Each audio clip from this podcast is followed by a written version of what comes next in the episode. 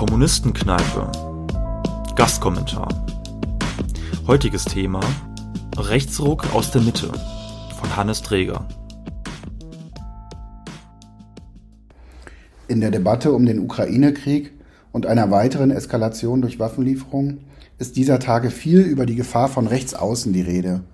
Und in der Tat gelingt es der gesellschaftlichen Linken nicht, sich als sichtbaren Pol gegen die Scharfmacher aller Baerbock, Strack-Zimmermann, Lobo und Co. in Stellung zu bringen, stoßen rechte Demagogen ins Feld. Die AfD hat seit Beginn des Ukraine-Krieges fünf bis sechs Prozent in den Umfragen zugelegt. Was vielfach übersehen oder unterschätzt wird, die bürgerliche Mitte, die sich momentan eifrig bemüht, Antikriegsproteste in die rechte Ecke zu stellen, ist selbst Treiber eines gesellschaftlichen Rechtsrucks. Vielleicht ist noch nicht überall sichtbar, wie tiefgreifend die jetzige Debatte die Gesellschaft nach rechts verschiebt. Aber die Konturen eines neuen, reaktionären Denkens sind erkennbar. Erstens die Rückkehr der Hufeisentheorie. Hatten es Konservative und Reaktionäre in den vergangenen Jahren schwer, links und rechts in einen Topf zu werfen, scheint es mittlerweile wieder zum Volkssport zu werden, linke Kriegsgegnerinnen mit den Demagogen der AfD gleichzusetzen. Wie bei einem Hufeisen würden sich ganz links und ganz rechts außen treffen. Die Hufeisentheorie ist auch deshalb wieder in Mode gekommen, weil Linksliberale aus dem Rot-Grün-Milieu diese Renaissance der Gleichsetzung von links und rechts mitmachen. Widersprachen sie dieser Gleichsetzung noch, wenn damit antifaschistische Bündnisse in einen Topf mit den Nazis geworfen wurden? Sehen sie jetzt überhaupt kein Problem darin, denn es betrifft sie ja in der Ukraine-Frage nicht selbst. Medien spielen diese Karte geschickt aus, auch um Entsolidarisierungsprozesse zu befördern. Falls sich der Staat irgendwann gezwungen sieht, härter gegen die Friedensbewegung vorzugehen, könnte sich ein solcher Entsolidarisierungsprozess für den Staat noch als nützlich erweisen. Zweitens. Auftrieb für Geschichtsrevisionisten. Jahrzehntelang sah es so aus, als würden konservative Geschichtsrevisionisten in Deutschland den Kampf um die Deutung der deutschen Geschichte verlieren. Für Altnazis wie für konservative Deutschnationale wirkt die in Deutschland von unten erkämpfte Erinnerungskultur an die deutschen Verbrechen im Zweiten Weltkrieg wie eine Fessel für eine Rückkehr am Platz an der Sonne des deutschen Imperialismus.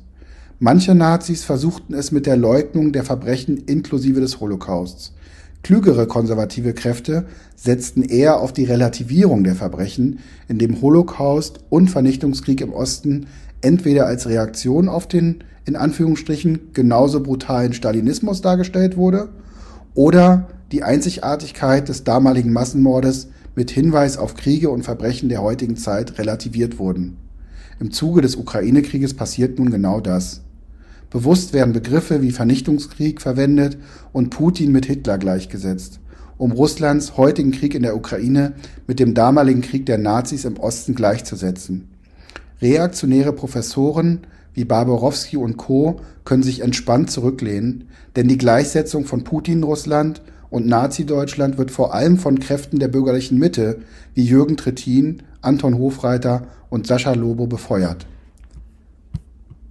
Eine solche Debatte revitalisiert eine nie ganz verschwundene Tradition im deutschen Establishment, endlich einen Schlussstrich unter der deutschen Geschichte zu ziehen. Damit einhergeht eine Enttabuisierung von antislawischen Rassismus bis weit hinein ins deutsche Establishment. Unter Beisein von grünen Staatsministerinnen erhielt der ukrainische Dichter Serhej Sadan den Friedenspreis des deutschen Buchhandels, welcher Russen zuvor im Allgemeinen als Tiere, als Barbaren oder als Unrat bezeichnete. Einige Wochen zuvor saß ein Politikwissenschaftler bei Markus Lanz im TV, um darzulegen, dass Russen im Allgemeinen ein anderes Verhältnis zum Tod hätten im Vergleich zu den aufgeklärten Europäern. Drittens. Rückkehr des deutschen Militarismus. Gauland spricht davon, Baerbock aber auch.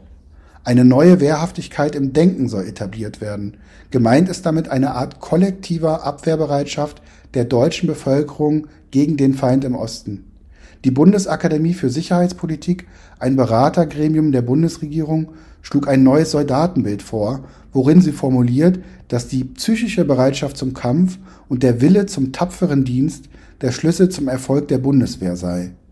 Zu beobachten ist eine Rückkehr der Heroisierung des Soldatentums, vorläufig noch überwiegend projektiert auf das Heldentum ukrainischer Soldaten. Alle Kehrseiten des Militarismus, wie Zwangsrekrutierung, das Töten und Sterben an der Front, Befehl- und Gehorsamprinzip und der Klassencharakter innerhalb der Armee stören ein solches Bild nur und werden konsequent ausgeklammert.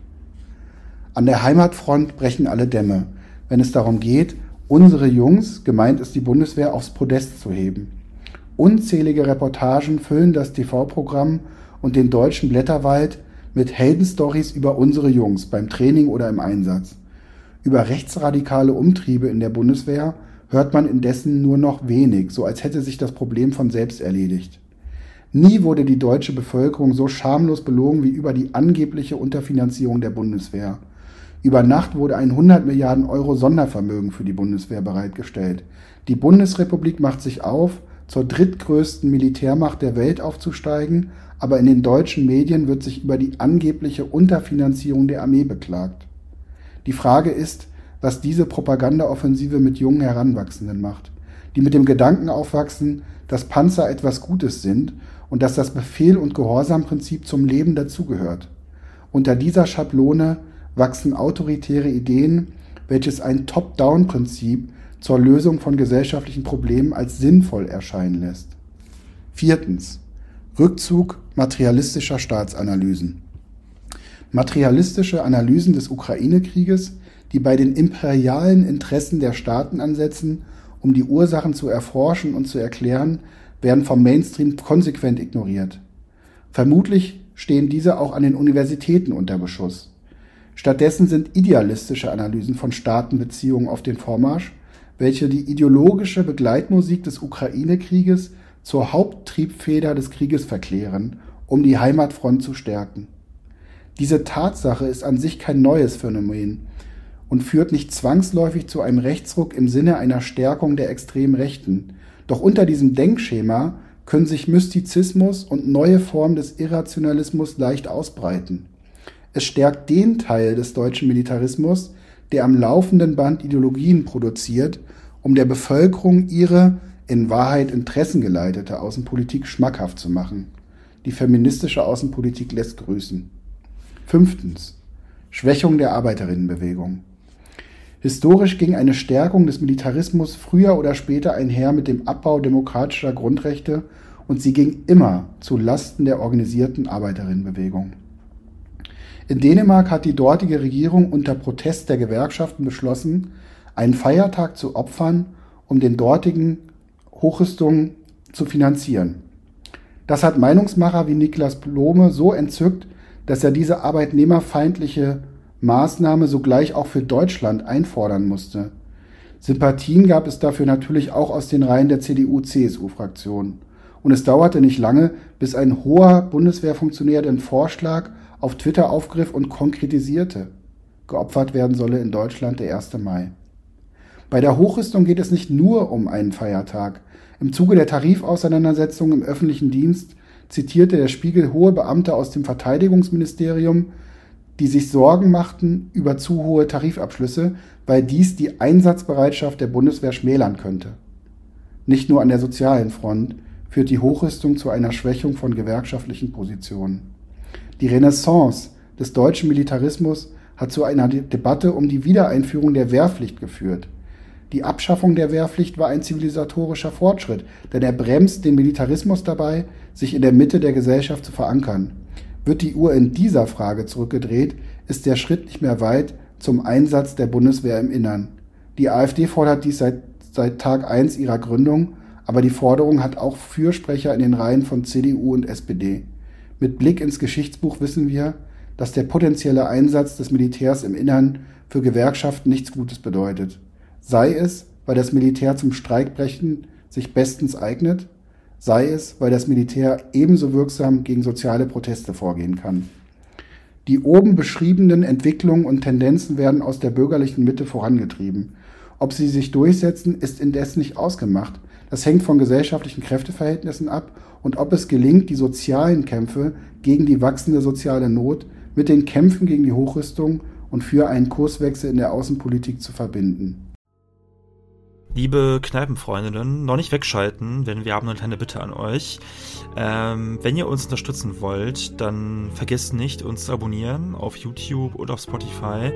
Und was ihr auch noch machen könnt, ihr habt neben diesem Abo-Button noch die Möglichkeit, ähm, auf Spotify und auf YouTube diese kleine Glocke zu drücken. Und wenn ihr das macht, verpasst ihr keine einzige Folge mehr, denn ihr werdet direkt benachrichtigt, wenn neue Folgen hochgeladen werden.